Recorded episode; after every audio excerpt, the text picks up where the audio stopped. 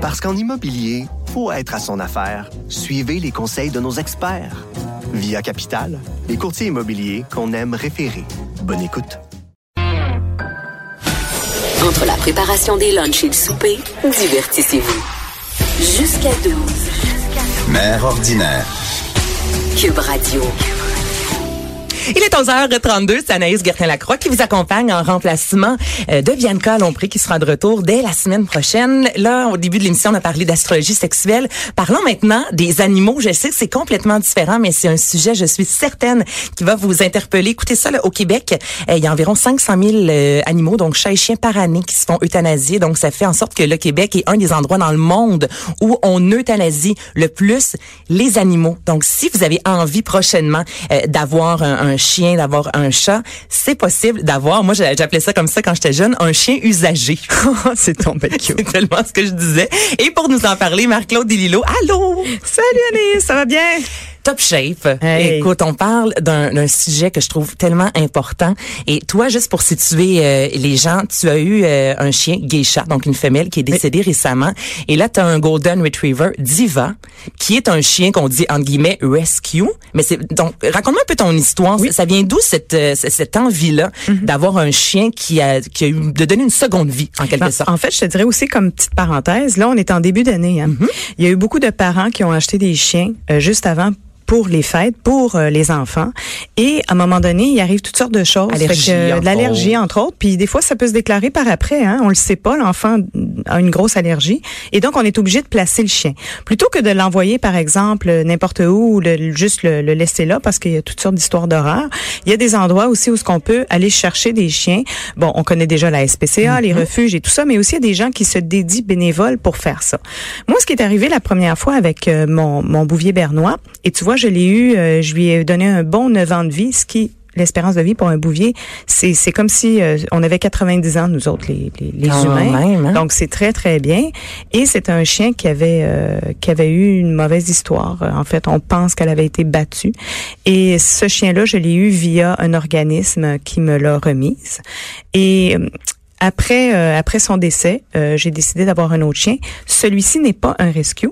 Euh, parce que pour une histoire en fait de, de c'est une histoire un peu personnelle mais finalement j'ai j'ai dû prendre un chien puis je me suis retrouvée avec un golden et j'ai connu la dame qui m'a donné le golden, qui elle fait du rescue de golden en plus euh, de, de faire de l'élevage. Euh, et je dois dire que euh, avoir eu mon chien euh, Geisha, qui était mm-hmm. mon bouvier bernois pendant neuf ans, m'a donné beaucoup, beaucoup euh, de joie et aussi un peu de travail quand même au début. Ça, il faut le savoir. Quand ben, C'est sûr que ça prend du temps. Moi, j'ai Baya, donc qui est un, labrador. Baya, je sais pas exactement lequel âge, environ 10 ans. Lorsque je l'ai eu, on m'a dit qu'elle avait 5 ans à ce moment-là. Et euh, c'est un chien qui se faisait battre. Donc, j'ai aucune idée sa date de fête. Je sais rien du tout. Moi, j'ai pris Baya avec la laisse, on est parti. Puis, euh, c'est devenu euh, mon chien comme ça. Puis, tu sais, moi aussi, ça, ça, a pris du temps. Le Baya, au début, se cachait dans les coins de la maison. Vu qu'elle se faisait battre, on m'a dit avec des outils. Encore à ce jour, si on, oh on prend un marteau, exemple, pour euh, poser un cadre, euh, ben, va se mettre à trembler, puis va se mettre en boule dans le coin. Des fois, elle va uriner de stress.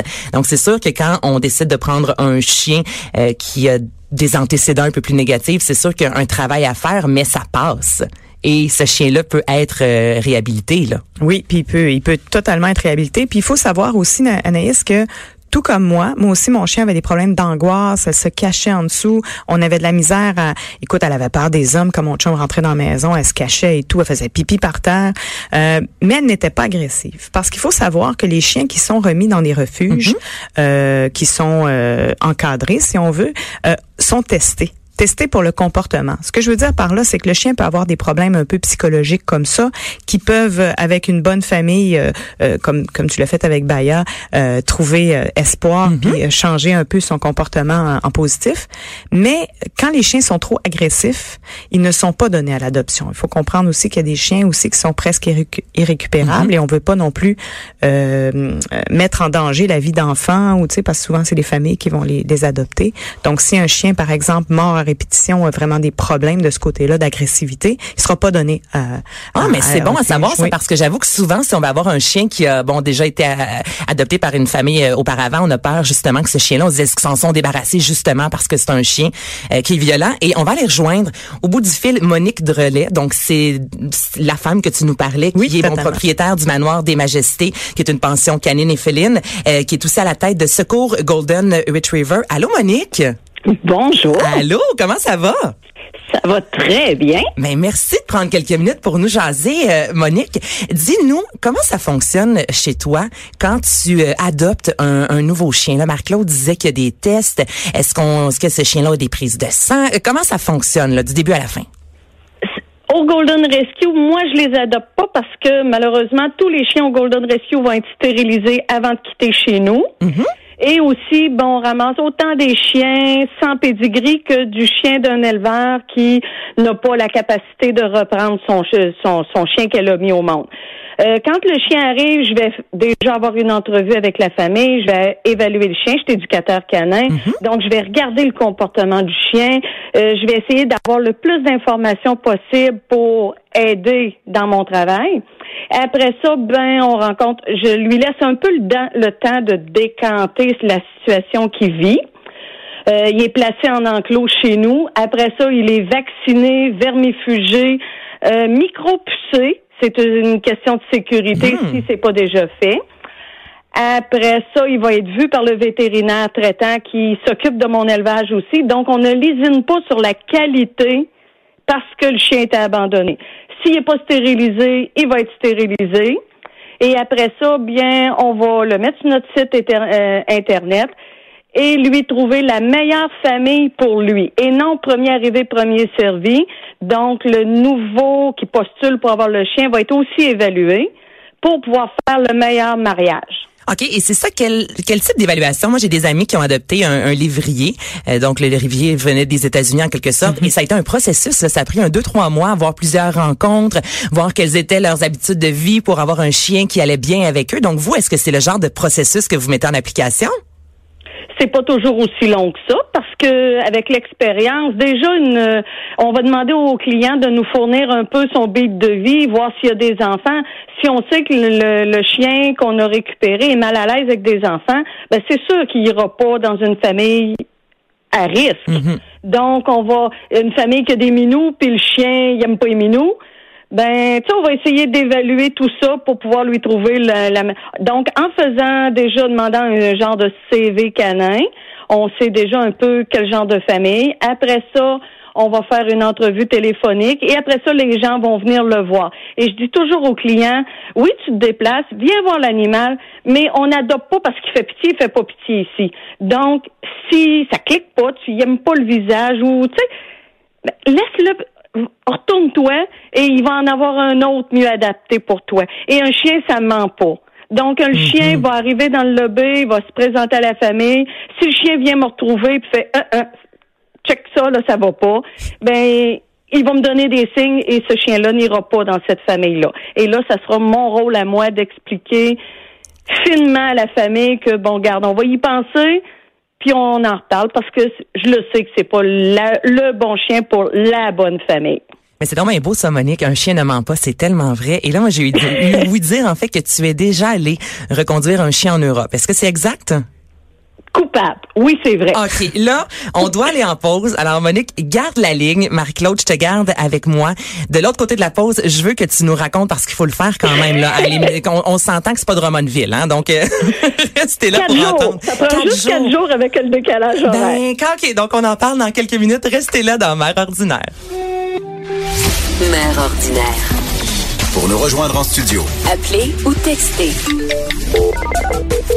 187 Cube Radio. 1877 827 2346. On chante toujours des chiens euh, rescapés en ce mercredi avec Marie-Claude Dililo qui est en studio. Au bout du fil, Monique Drolet qui est propriétaire du manoir des Majestés et à la tête de secours Golden Retriever. Et là, Monique, en, avant la pause, on jasait rapidement que toi, tu es déjà allé en Europe pour euh, reconduire, euh, aller porter un chien en quelque sorte. Euh, raconte-moi ça, là, parce que l'Europe, ça ça prend pas deux minutes, hein?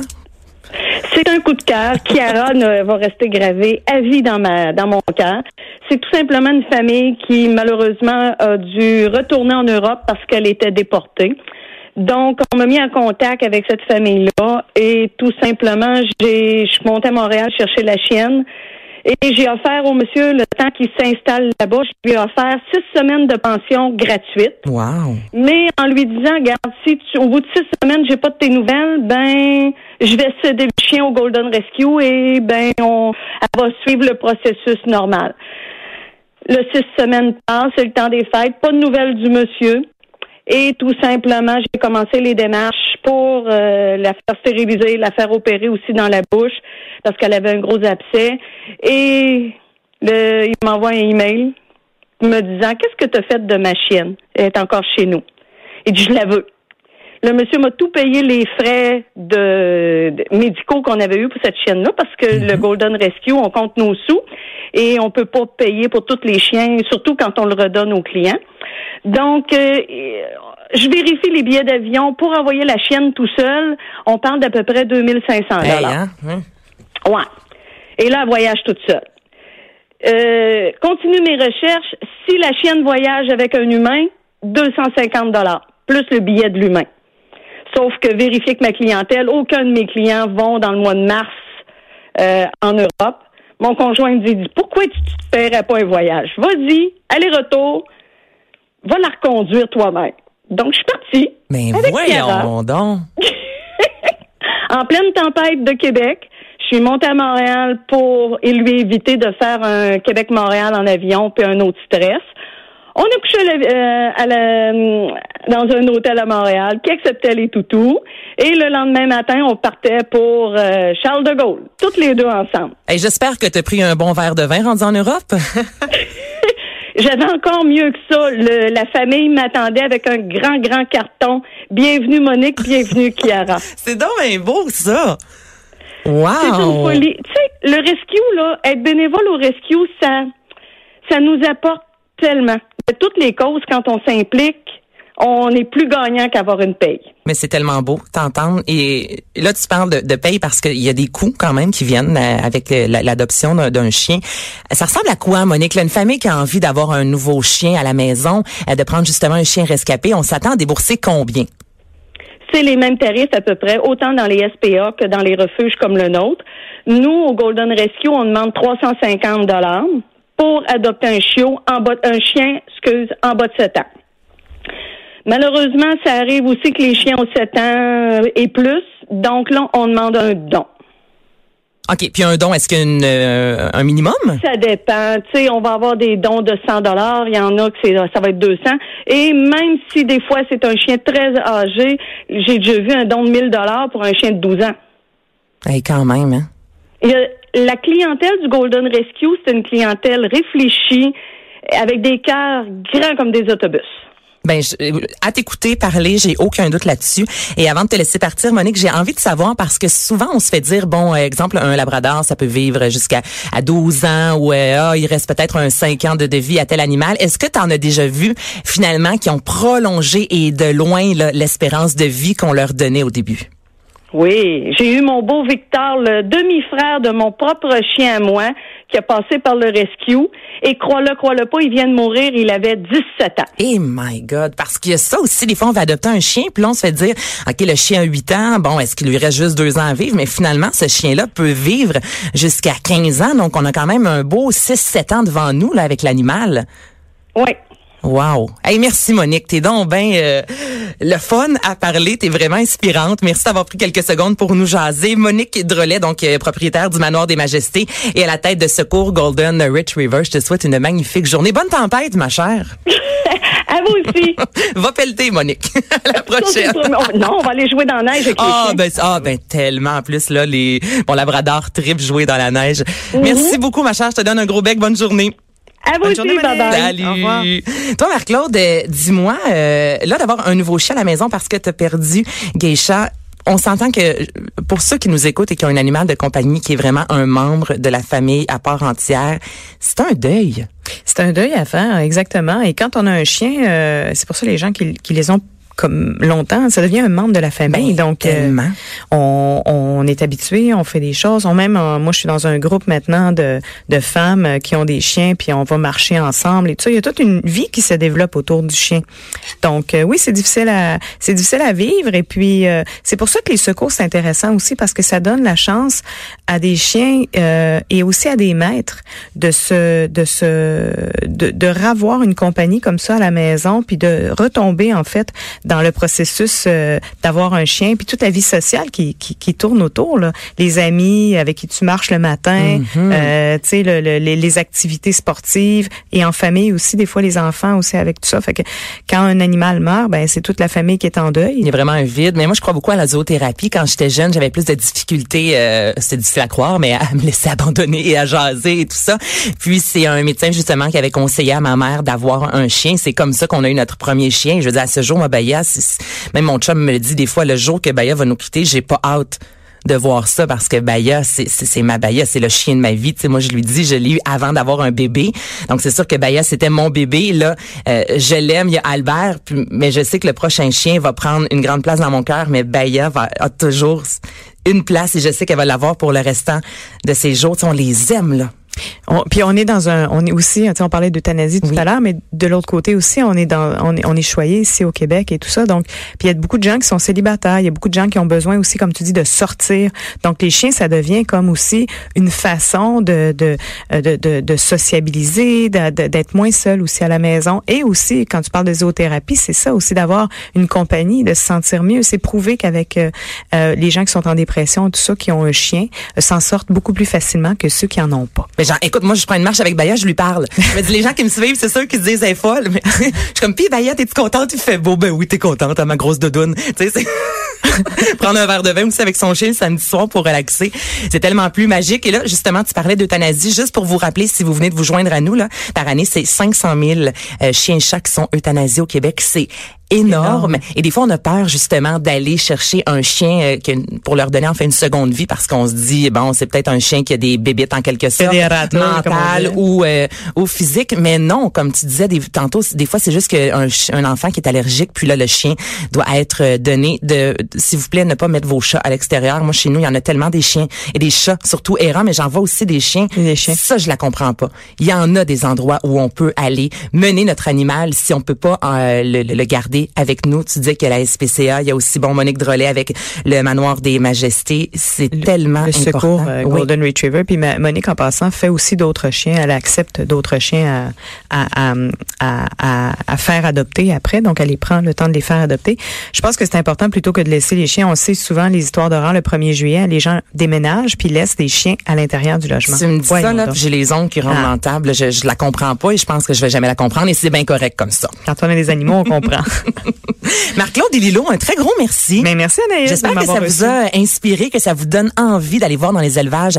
Euh, si vous avez envie d'avoir un nouveau chien, de donner une seconde chance en fait à ces chiens-là, donc ils vont vivre une euh, nouvelle vie. Moi, je dis, Baya, oui, elle s'est fait battre, mais je sais maintenant qu'elle est tellement, mais tellement, ben, j'espère. Ils sont tellement reconnaissants les animaux aussi. hein. On le sent quand ils ont une deuxième vie comme ça. Là, ça devient. euh, puis euh, le- l'exemple du chien qui est resté jusqu'à 17 ans nous prouve que ces chiens-là ont une autre vie et un, un regain d'énergie. Et ils revivent là, ils, ils, ils meurent juste. Mais oui, c'est pas euh, parce qu'on vous dit ah ce chien-là va mourir dans deux trois ans que c'est la réalité, ça se peut que Mm. vous puissiez garder encore euh, le chien un 5 6 7 ans.